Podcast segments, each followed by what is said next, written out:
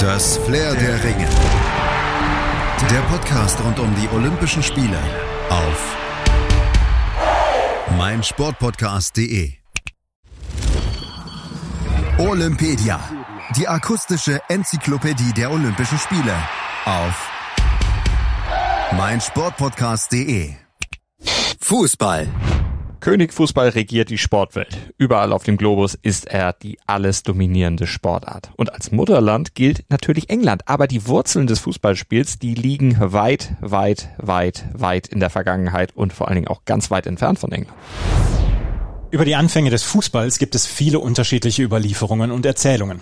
Bereits im dritten Jahrhundert vor Christus soll in China ein fußballartiges Spiel unter dem Namen Zukü ausgetragen worden sein. Das hatte allerdings nichts mit dem Fußball, wie wir ihn heute kennen, viel zu tun. Ein mit Federn und Haaren gefüllter Lederball musste durch eine 30 bis 40 Zentimeter schmale Öffnung in ein Netz buxiert werden, das an zwei langen Bambusstangen befestigt war.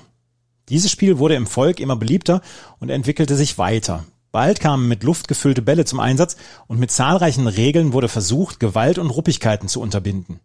Doch während der Ming-Dynastie im 14. Jahrhundert schwand das Interesse. Der Sport geriet in seinem Ursprungsland in Vergessenheit. Dafür begann sein Aufstieg in England. Hier entwickelte sich dann eine Variante, die ohne umgrenztes Spielfeld auskam. Zwei Städte spielten gegeneinander und mussten versuchen, den Ball in das Stadttor des Gegners zu schießen. Und das Spielfeld, das lag dann zwischen den beteiligten Städten oder Dörfern, konnte so auch durchaus mal mehrere Kilometer lang und breit sein. Regeln gab es nahezu keine. Es war so ziemlich alles erlaubt und deshalb kam es auch oft zu teils sogar schweren Verletzungen. Und das war ein Grund, warum diese Fußballvariante vom Königshaus und von der Kirche dann auch irgendwann verboten wurde. Gesitteter ging es dann bei den Fußballvarianten zu, die sich an englischen Privatschulen und Universitäten dann immer größerer Beliebtheit erfreuten. Problem war nur, es gab keine einheitlichen Regeln. Jede Uni, jede Schule ließ nach eigenen Grundsätzen kicken und deshalb waren Duelle gegeneinander zunächst auch sehr, sehr schwierig durchzuführen, wenn nicht sogar unmöglich. Das änderte sich allerdings im Jahr 1846, als Studenten der Uni Cambridge die ersten einheitlichen Fußballregeln verfassten.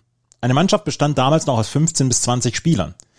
1857 fand der Sport dann den Weg raus aus den Unis. Mit dem Sheffield FC wurde der erste Fußballclub der Welt gegründet. Sechs Jahre später kam es in London zur Gründung der Football Association, kurz FA.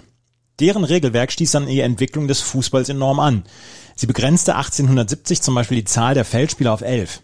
Und im Jahr 1872 kam es dann zu einem weiteren Meilenstein in der Entwicklung der heute weltweit beliebtesten Sportart.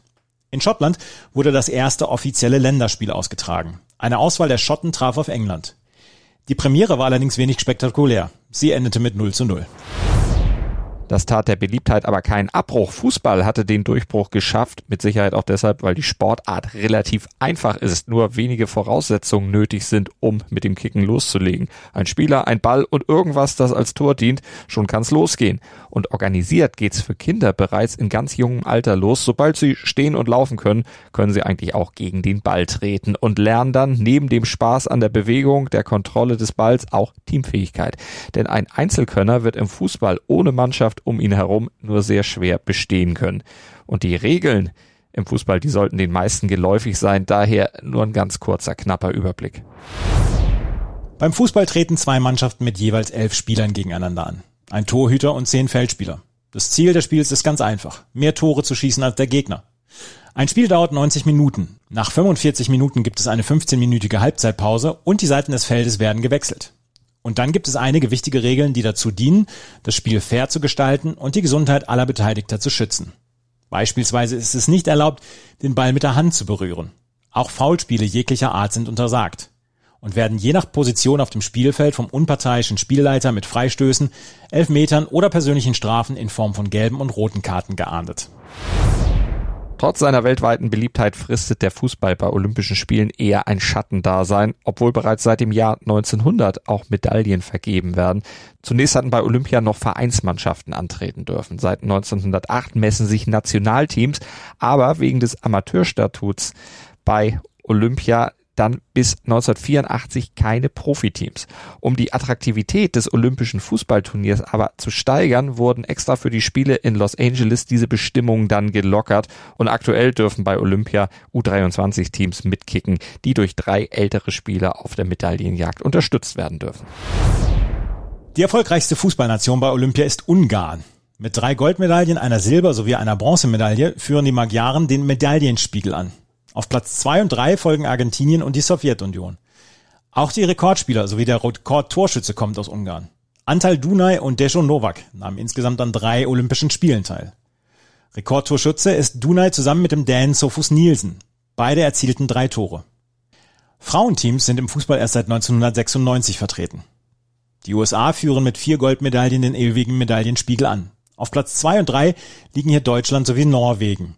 Rekordspielerin ist die Brasilianerin Formiga mit unfassbaren sechs Olympiateilnehmern und die beste Torschützin bei Olympia ist ihre Landsfrau Christiane mit 14 Treffern. Die erste deutsche Fußballmedaille gab es übrigens 1964 in Tokio. Damals hatte eine offiziell gesamtdeutsche Mannschaft, die allerdings nur aus DDR-Fußballern bestand, Bronze geholt.